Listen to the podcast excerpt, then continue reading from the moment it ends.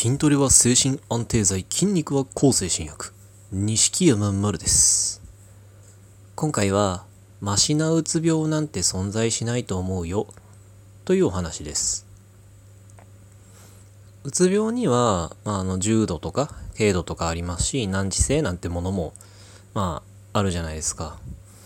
で同じうつ病でもまあいろんな状況もあったり、まあ、環境もあったりまあ、いろんな事情がそれぞれにあるからまあ同じうつ病って言ってもみんなが同じ辛さを抱えているとは限らないし同じところに不自由を感じてるとも限らない。だけどなぜかこう、まあ、周りの人、まあ、うつ病を知らない、まあ、非当事者はもちろんうつ病の人同士でもなんだろうあなたのはまだマシなんじゃない？みたいなことを言う人が、まあ、いたりしますね。まあ、よくあるのだと、あの3級なんだから2級の私に比べればマシだよとか、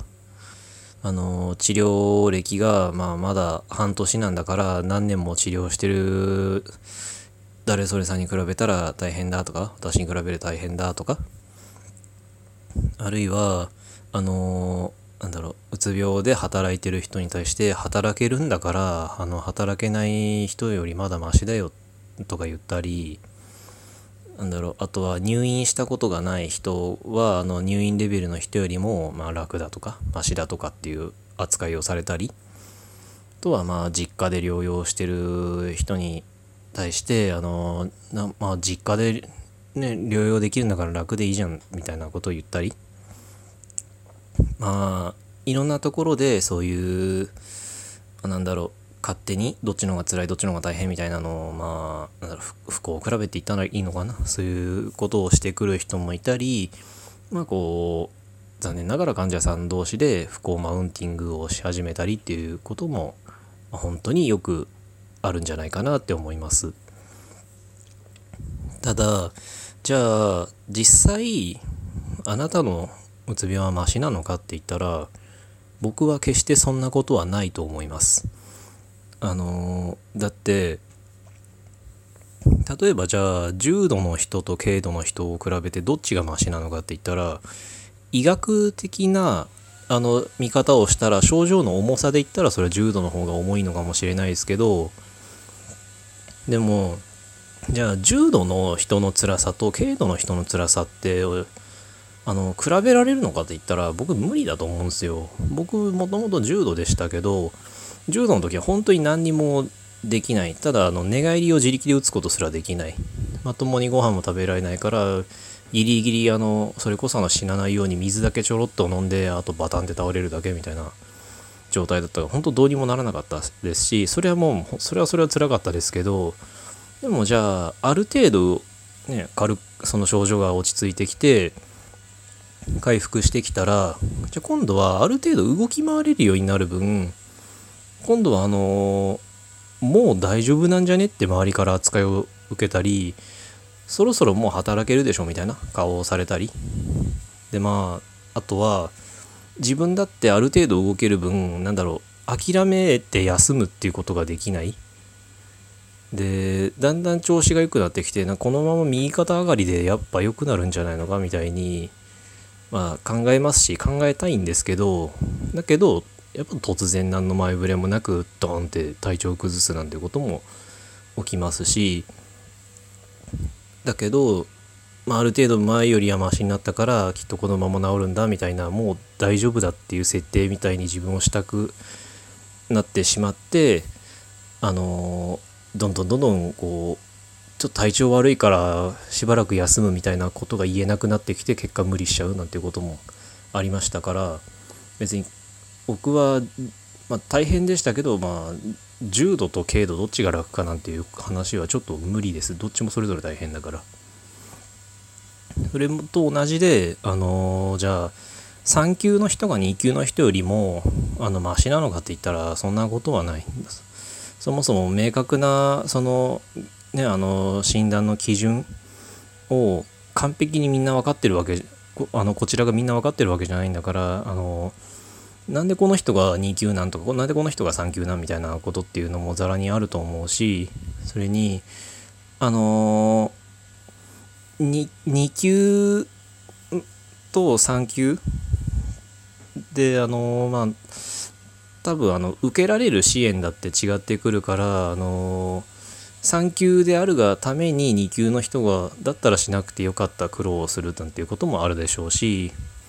それにあのその等級だけでじゃあ全部決められるかって言ったらその等級以外の状況とか条件とかみんな違うんだから等級一つでどっちがマシなんてことをそもそも考えられるはずがない。それに働けるんならまだ軽い方なのみたいなことをまあ言う人もいるかもしれないですけどてかまあ実際見たこともありますけどそういう発言する人。けどあの本当は働かないで療養に専念したいのにさまざまな事情で働かざるを得ない人だっているじゃないですか。あるいは休みななんだろう経済的な問題で働かざるを得ないとかあるいは経済的な問題があるわけじゃないのに家のご家族から怠け者怠け者って扱いをされるから少しでも働かなきゃならないなんていう人もまあいらっしゃるから働いてるからマシなんていうことは当然言えるわけがない。なんで働いてるのかなんてみんなちねあの症状が軽いから働いてるとは限らないんだし。でねあの入院してないんだからマシ入院レベルの人よりは軽いみたいな見方もされるかもだけどあの入院したくてもできない人だっている。で同じようにその実家で療養してるから楽なんじゃないみたいな話も実家を出たくてしょうがないのに出られない人だっている。だからそんなあのなんだろう実家に暮らしているとか産休とか、まあ、柔道とか軽道とかそんなあのなんだろう、まあ、ステータスだけでそんなつら辛さに他人が優劣をつけられるはずがないんですよね。だからあのー、マシだよねとかってまだまだ軽いじゃんみたいに言われて傷つくかもしれないけど絶対相手が間違ってますからあなたは何にも悪くないですからあのー、まね言われてまあ悔しいだろうし腹も立つだろうけど絶対あなたが間違ってるわけじゃない。あなたが悪いわけじゃないからあの気にしないでっていうのは酷かもしれないですけど、まあ、できればできる限りこう、まあ、無視してあの間違ったやつが間違ったこと言ってるだけなんだからとにかくあのあの辛いのは確かでしょうけど言われて本当本当に嫌だろうけどでもあのあなたが辛いのは間違いなくもう絶対的に辛いんだから比べてどうこうなんてできるはずがないんだからどうかまできるだけそんなねあの勝手な物差しは無視しましょう。もちろんあのなんかもっと大変私よりもっと大変そんな何々さんがこんなになんとか頑張ってるんだから私だってなんとかなるかも